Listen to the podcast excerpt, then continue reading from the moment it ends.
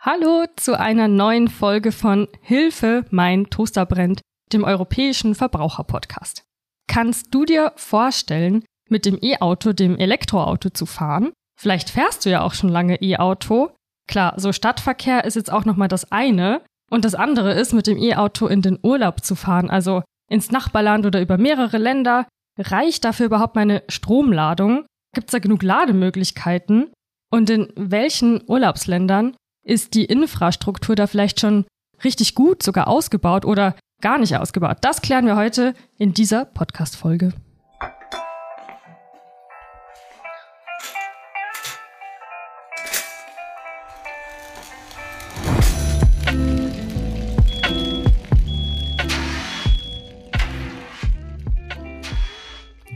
Ich habe heute sogar zwei Gäste hier bei mir. Einmal den Peter. Peter, du bist Pressereferent im EVZ, also im Europäischen Verbraucherzentrum. Dann haben wir noch hier Patrick. Du bist Jurist bei uns im EVZ, warst auch schon mal hier im Podcast. Ich bin Nina, ich bin auch eben Pressereferentin und Podcasterin im EVZ. So, euch beide wollte ich jetzt am Anfang gleich mal fragen, wie wart ihr eigentlich das letzte Mal im Urlaub? Also mit welchem Transportmittel? Peter, wie warst du da so unterwegs? Also ich war das letzte Mal mit dem Zug unterwegs. Das nehme ich sowieso sehr gerne. Also man kann sagen, 80 Prozent meiner Urlaube mit, mit, dem Zug, ja. Und Patrick, bei dir? Also seit längerem mal wieder mit dem Auto in Urlaub, also auch eine längere Strecke. Allerdings mit dem Benziner, nicht mit dem Elektroauto, aber ich habe auf der Strecke viele Leute gesehen, die wie selbstverständlich auch weite Strecken mit dem Elektroauto zurückgelegt haben. Also die kamen nicht voll aus der Region und das schien bei denen auch problemlos möglich zu sein. Jetzt erkläre ich noch dazu, ihr beide habt euch hier im EVZ, hattet das als Projektthema, also das Thema E-Autos und E-Mobilität in Deutschland und Europa vor allem, also vor allem auch in den Nachbarländern. Das ist ja eben unser Thema heute. Wie würdet ihr sagen, bereite ich denn meinen Urlaub so am besten vor, wenn ich wirklich so eine längere Strecke vor mir habe. Sagen wir mal, ich will jetzt nach Italien oder nach Kroatien in den Urlaub fahren. Ich bereite es ja doch anders vor, als jetzt, wenn ich mit einem Verbrenner einfach los habe, würde ich mal sagen, wo ich weiß, da steht überall eine Tanke und ich kann jederzeit ähm, nachtanken. Ja, also es ist schon so, dass es äh, benötigt etwas mehr Vorbereitung, als wenn man sich jetzt einfach in ein normales Auto, will ich mal so sagen, setzt und losfährt.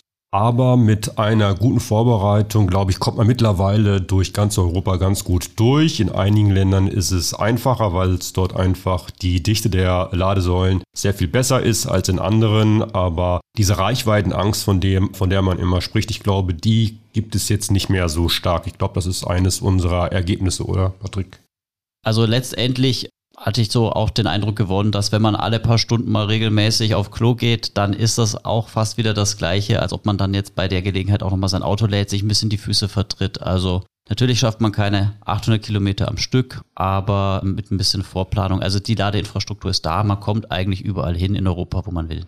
Also die, die sowieso immer mal Pipi müssen im Auto, für die ändert sich gar nicht so viel. Naja, sagen wir mal so, man muss sich schon so einstellen auf so vielleicht so 44, 45 Minuten Pause, wenn man laden will. Dann kann es natürlich vorkommen, gerade in Ferienzeiten, dass man vielleicht auch mal warten muss, dass eine Ladesäule besetzt ist.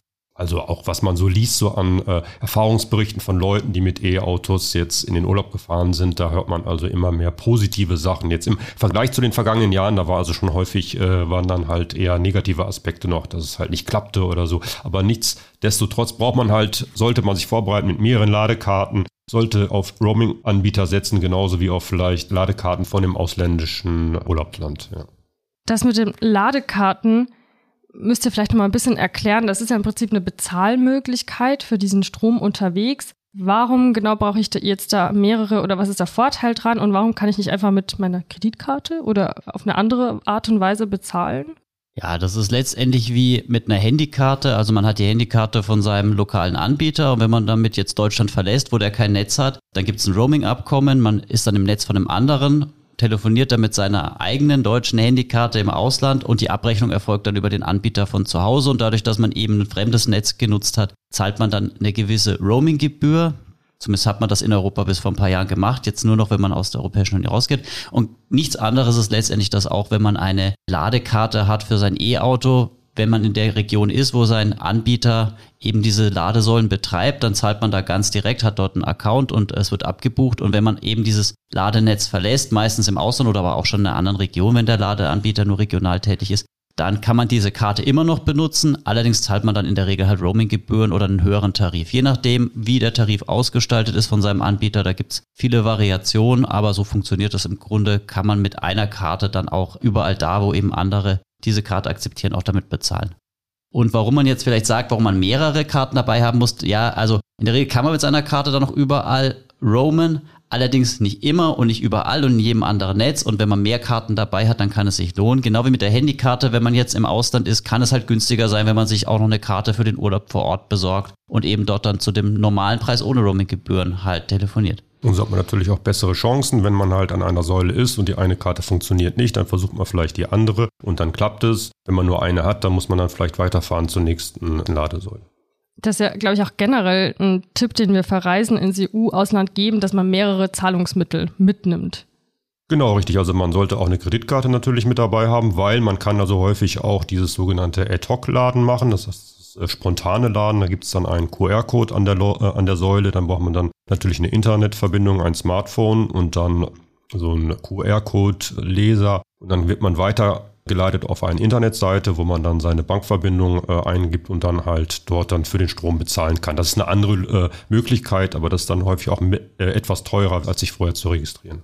Du sagst, das Smartphone, richtig Apps sind ja, glaube ich, auch ein wichtiges Thema. Es gibt natürlich diese Apps, die mir speziell Lademöglichkeiten auf meiner Reiseroute anzeigen.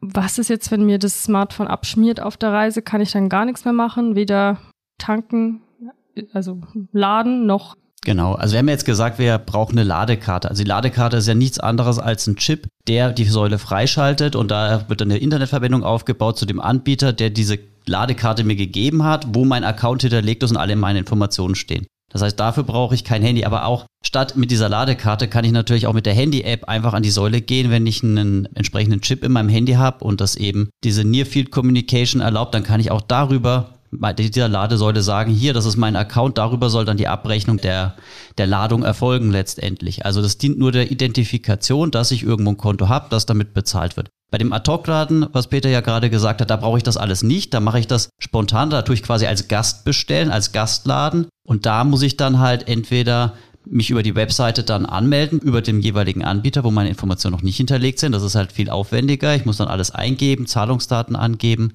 Das geht aber dann auch. Und das muss man dann halt schauen. Deswegen ist es halt einfach praktischer zu sagen, ich habe schon eine Ladekarte, ich habe schon einen Account, weil ich dann einfach Plug and Play, ich tue den Stecker rein, halt den Chip da dran, die wissen, womit ich bezahle und die Sache ist erledigt. Auch von politischer Seite gibt es ja ganz positive News. Laut Bundesministerium für Wirtschaft und Energie sollen neue Ladesäulen, die ab 1. Juli 2023 dann in Betrieb gehen, dort soll dann auch die Kreditkartenzahlung überall möglich sein. Und auch im European Green Deal wird von E-Autos und Lademöglichkeiten gesprochen. Und zwar soll es bis 2025 soll es da eine Million Ladepunkte in der EU verteilt geben. Genau, also die erste Sache, die du angesprochen hattest, bezieht sich also erstmal auf Deutschland. Aber es kann natürlich dann auch sein, dass sich das dann halt EU-weit durchsetzt, dass man halt mit einer Kreditkarte äh, bezahlen kann. Aber das gilt dann auch nur dann für neue Ladesäulen erstmal. Das kann sich dann noch ein bisschen hinziehen. Und dann die zweite Sache ist halt, dass es halt eine Million EU-weit an äh, Ladepunkten geben soll. Das ist natürlich, Hintergrund ist der, dass halt im Moment noch in Osteuropa und Südosteuropa noch relativ wenig oder verhältnismäßig wenig Ladepunkte gibt. Und so, so, will, so will man das ausgleichen, dass man halt überall gleich gut durchkommt in Europa. Ne?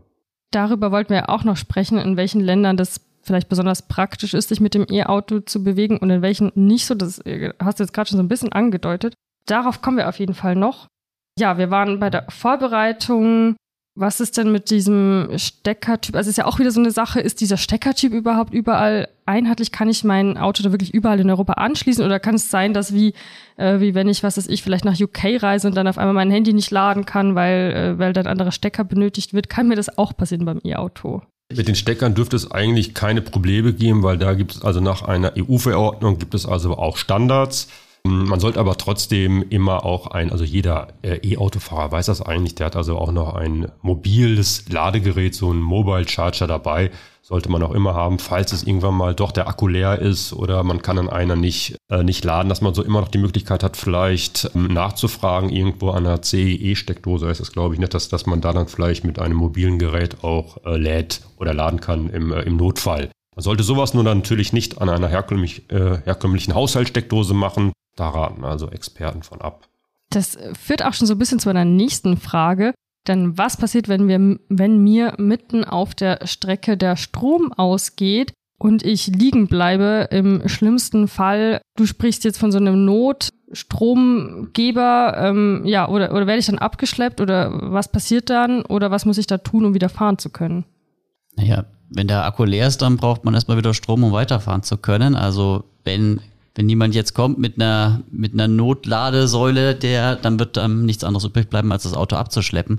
Aber ich denke mal, da, das haben auch jetzt unsere, unsere Untersuchungen so gezeigt, ist das Risiko relativ gering. Also auch wenn wir jetzt sagen, dass jetzt in Osteuropa vielleicht die Dichte von Ladesäulen geringer ist als jetzt in Deutschland, es reicht mir ja letztendlich eine Ladesäule, ja, mehr brauche ich ja nicht, um mein Auto vollzuladen. Und wenn die an den Autobahnen, an den Fernstraßen zur Verfügung steht, in ausreichenden Abstand, jetzt nicht wie eine Tankstelle im 20 Kilometer, sondern eben in 50 Kilometer Abstand, dann ist das ja völlig ausreichend, wenn ich entsprechend mich vorbereite und weiß, okay, hier, ich habe jetzt noch 20 Kilometer oder 50 Kilometer kann ich noch fahren, die nächste Ladesäule sind 5 Kilometer und da lade ich jetzt und fahre raus und wenn die funktioniert, dann gibt es dieses Problem eigentlich nicht. Also die, die E-Autos sind ja auch alle so ausgelegt mit der entsprechenden Bordsoftware, dass man ja absolut genau sehen kann, wie weit ist noch meine Reichweite. Die, die Apps, die da laufen, die sagen einem, wann die, wo die nächste Ladestation ist. Die sagt einem auch, ob die Ladestation besetzt ist, ob die funktioniert im Zweifel. Also da, das haben jetzt unsere Untersuchungen auch gezeigt. Also äh, braucht man sich auch im europäischen Ausland da keine großen Gedanken zu machen. Also was auch unsere Untersuchung jetzt so ein bisschen ergeben hat, in den anderen europäischen Ländern, es ist in der Regel auch nicht so, dass man jetzt hier gleich mit einem großen Bußgeld oder einer Strafe rechnen muss, wenn man mit einem leeren Akku irgendwo am Straßenrand stehen bleibt und auf den Abschleppwagen wartet. Gibt es denn Länder, die da total beispielhaft sind und wo ich ganz easy mit dem E-Auto in Urlaub fahren kann, weil es da überall Lademöglichkeiten gibt? Ja, also einmal, also Norwegen und Niederlande werden so immer so als Beispielländer für E-Mobilität genannt. Also zum Beispiel nehmen wir jetzt das Land Norwegen. Da ist es also fast schon Gewohnheit auf den Straßen, dass man da E-Fahrzeuge sieht. Und da gibt es also auch viele Privilegien. Also da kann man also äh, vergünstigt parken oder die Fähre kann man nutzen zum halben Preis. Man kann in einigen Städten auch die Busspur nehmen oder die Taxispur. Also das, da sind schon einige Vorteile, die es so, also die man so vielleicht in anderen Ländern noch gar nicht kennt, weil die hier noch nicht so verbreitet sind. Ne? Ihr habt ja da auch sogar eine ganze Übersicht nach Land erstellt für die europäischen Länder. Wir haben ja Kollegen, also so ein EVZ wie das unsere gibt's ja in jedem EU-Land, Island und Norwegen. Und so können wir da immer ganz gut an diese Infos kommen. Könnt ihr da vielleicht noch so ein, zwei Punkte rausgreifen, welche Vorteile es da noch so gibt oder was ich beachten muss, um diese Vorteile nutzen zu können, wenn du jetzt zum Beispiel von günstigerem Parken sprichst? Naja, nun, da könnte man zum Beispiel dann die verkehrsberuhigten Zonen in Italien nennen.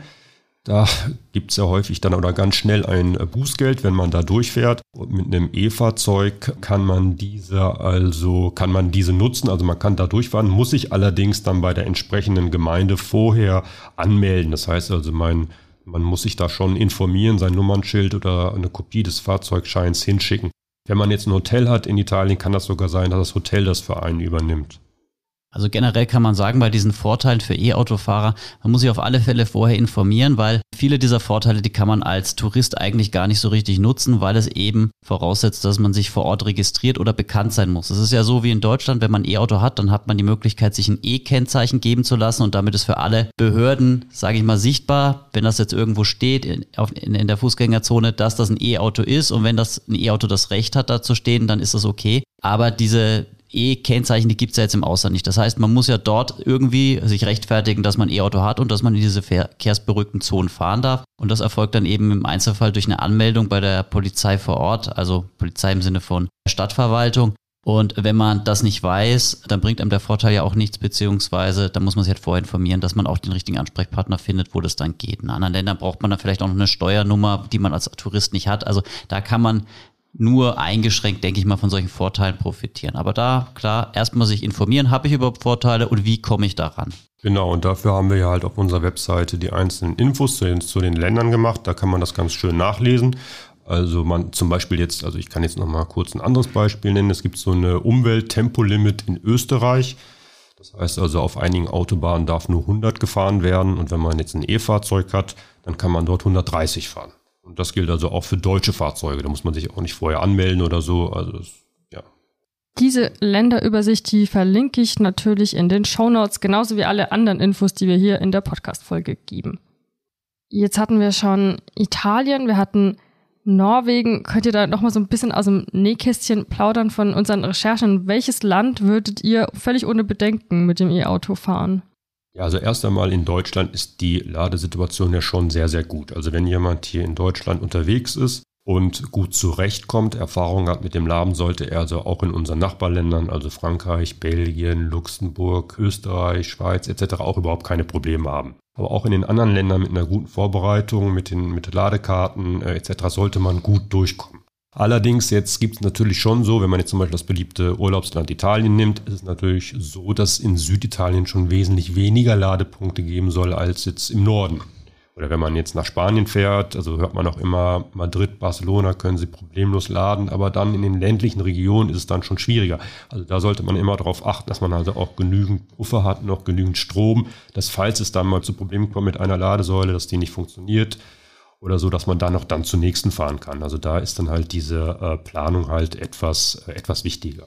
Klar, also einfach dann schon mal früher losfahren als zu spät und ähm, oder einfach dann mit, mit mehr mit mehr Akku noch dann halt dann dorthin fährt, sodass man halt dann noch ausrechnen kann, ja, also man wird ja auch in den Apps immer angezeigt, dann so und so viele Meter entfernt kommt die nächste Ladestation, dass man es auch noch dann dahin schaffen würde. Ne?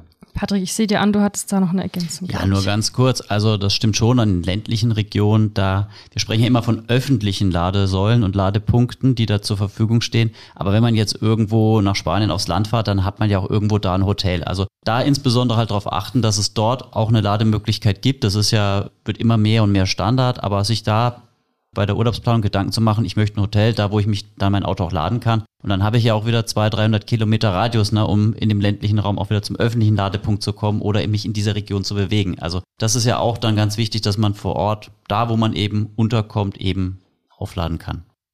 Wir sind jetzt immer so ein bisschen von dem Fall ausgegangen, dass ich schon ein E-Auto habe und jetzt damit zum ersten Mal eine längere Strecke fahren und in Urlaub fahren will. So, jetzt habe ich von einem Fall gelesen, das war ähm, speziell auf Korsika fand das statt. Korsika ist ein beliebtes Land, wo viele einen Mietwagen nehmen. Und da ist es wohl vorgekommen, dass jemand ein Verbrennerauto eigentlich reserviert hatte als Mietwagen und dass die Person dann ein E-Auto bekommen hat. Und naja, dann haben sie das wohl einfach mal genommen und äh, ist ja vielleicht auch ganz cool, das mal auszuprobieren. Und dann standen diejenigen aber vor dem Problem, dass sie nicht genug Lademöglichkeiten auf der Insel hatten. Da gab es fast sogar einen Shitstorm auf Social Media auch dazu. Ja, aus Verbraucherschutzsicht, was könnt ihr denn da noch für Tipps geben, damit einem sowas nicht passiert und man dann nicht auf der Insel irgendwie festhängt oder seinen Urlaub vielleicht komplett umstrukturieren muss, weil man für weitere Strecken dann immer die Lademöglichkeiten mit einberechnen muss? Klar, aus Verbraucherschutzsicht kann man sagen, wenn ich einen Mietwagen reserviert habe, einen Benziner und ich bekomme Elektrofahrzeug, dann ist das ein Mangel, dann kann ich darauf bestehen, dass ich das Auto bekomme, das ich auch reserviert habe. Wenn ich das nicht bekomme, dann habe ich die Möglichkeit zu sagen, okay, ich nehme es doch oder ich sage halt, ich trete von dem ganzen Vertrag zurück und schaue, ob ich einen anderen Mietwagen bekomme. Sollte man aber sofort sagen, oder? Und eben nicht erstmal mit dem E-Auto nach Hause fahren und mal gucken, wie es so läuft. Nee, nee, schon klar. Also wenn man natürlich vor Ort ist und sagt, ich kann damit überhaupt nicht umgehen, ich will damit auch gar nicht umgehen, wenn man die Wahl hat, wenn es einen Anbieter gegenüber gibt, der im Zweifel auch mehr kostet, dann kann man sich da auch mal hinwenden und sagen, ich möchte bei, ich miete mir dort einen Benziner und dann versuchen, diesen Mehrbetrag die man da jetzt bezahlen muss, dann auch von dem ursprünglichen Vermieter wieder zurückzubekommen. Das Problem wird in diesen Fällen aber sein, dass wahrscheinlich alle anderen Mietwagen weg waren und das war halt das Letzte, was da war. Und um überhaupt noch den Kunden irgendwie zufriedenzustellen, hat man in Anführungszeichen ein Upgrade gegeben, was aber nicht gewollt war. Klar, man muss es nicht annehmen, aber wenn man halt vom Flughafen weg will und es gibt keinen Bahnanschluss und man muss zum Hotel, dann ist halt die Situation auch, kann auch die sein, dass man gar keine andere Wahl hat. Und dann ist genau das, was wir jetzt halt hier gesagt haben, was sich die Leute vorher, die die Zeit haben, sich vorzubereiten, halt schauen, kann ich im Hotel laden. Es gibt nicht so viele öffentliche Ladepunkte auf Korsika, aber es gibt ja dann doch eher so private Ladepunkte in den Hotels oder in Supermärkten und so weiter, wo man vielleicht hin kann. Aber ja, das ist erstmal erstmal ein Problem. Aber man muss auch sagen, also bei diesen Mietfahrzeugen ist es in der Regel so, man kriegt die erstmal voll zur Verfügung gestellt. Also man kommt schon mal weg und muss sie dann auch nicht voll wieder zurückgeben, hat dann eine gewisse Reichweite und dann hat man ein paar hundert Kilometer Zeit, sich überlegen, wo kann man es das nächste Mal laden. Also vielleicht nicht gleich aufgeben und sagen, ich nehme jetzt ein Taxi, sondern vielleicht das auch erstmal versuchen und dann im Nachhinein kann man ja immer noch schauen, ob man hier vielleicht Schadensersatz oder was auch immer geltend machen kann. Und die Mitarbeiter helfen ja auch dann äh, und klären dann auf, wie das funktioniert, das Auto, wo man laden kann, wo man die, äh, wo man sich anmeldet, etc. Gerade was auch die Computersoftware angeht und auch, dass das Ladekabel dabei ist und dass einmal gezeigt wird, wie das funktioniert, dass man eben nicht da völlig ahnungslos vor, vor der, vor der Ladesäule oder beim nächsten Ladepunkt steht. Aber also, was halt trotzdem viele Leute denken, Entschuldigung, also was halt doch trotzdem viele Leute denken, die denken jetzt, wenn sie einen Mietwagen nehmen, Elektrowagen, dass sie dann direkt auch die Karte bekommen oder so. So ist es nicht immer. Also man muss sich da schon selber drum kümmern, dass man sich anmeldet, informiert, welche Ladensäulen ähm, Betreiber gibt es jetzt in dem Land, aber aber auch wie gesagt, dass die, die, äh, die Webseiten der einzelnen Länder geben da Auskunft und da kann man sich halt auch informieren. Ja. Habt ihr sonst noch Tipps zu dem Thema Elektrofahrzeug, die wir jetzt noch nicht losgeworden sind? Also ich würde einfach sagen, dass man jetzt diese Angst irgendwie nicht mehr so braucht heutzutage. Ne? Also ich muss selber sagen, ich habe keine Elektrofahrzeuge. Das ist vielleicht einfach für mich jetzt das einfach so äh, zu sagen. Aber was wir so herausgefunden haben, das hatte ich auch schon eingangs gesagt, dass die, dass die, äh, dass diese Reichweitenangst, glaube ich, nicht mehr so steht wie noch vor einigen Jahren, oder? Also die Recherche hat dir selber auch so ein bisschen die Angst genommen, würdest du sagen? Ja, also wirklich. Ja, ja, doch, muss, muss, muss ich schon sagen, ja. Also in den letzten Jahren hat sich auch viel getan. Wir hatten ja schon mal so, äh, so eine Grundrecherche auch gemacht, was so die Elektromobilität angeht vor ein paar Jahren. Und da sah es auch von den Ladepunkten her und so weiter noch viel, viel düsterer aus als jetzt. Also das ist, die Entwicklung ist auch wahnsinnig schnell. Sache ist nur die, wenn es natürlich mal noch mehr Elektroautos gibt, dann braucht man auch noch mehr Ladepunkte, ne? weil es bringt ja nichts, wenn es viele Ladepunkte gibt, aber noch mehr Elektroautos und man kann letztendlich die nicht nutzen oder muss sich erstmal eine lange Schlange einreihen. Aber von, den, von der grundsätzlichen Reichweiten ähm, Möglichkeit mit so einem Auto auch innerhalb von Europa längere Strecken zu machen und Urlaub zu fahren. Also ich glaube, diese Sorge, die braucht man nicht zu haben. Also vielleicht einfach mal ausprobieren und wie schon erwähnt, unsere ganzen Infos, die findest du nochmal als Link in den Show Notes. Vielen Dank an euch beide, dass ihr heute meine Gäste wart. Und ja, ich hoffe, du hörst beim nächsten Mal wieder rein. Erreichen kannst du mich über eine Mailadresse und zwar die podcast.ivz.de. Empfehle diese Folge sehr, sehr gerne weiter. Schick sie gerne an Freunde und Familie. Das hilft uns. Und ja, vielleicht hast du ja jemanden in deinem Umfeld, der sich noch nicht so ganz ans E-Auto rantraut. In diesem Sinne, bis zum nächsten Mal und mach's gut.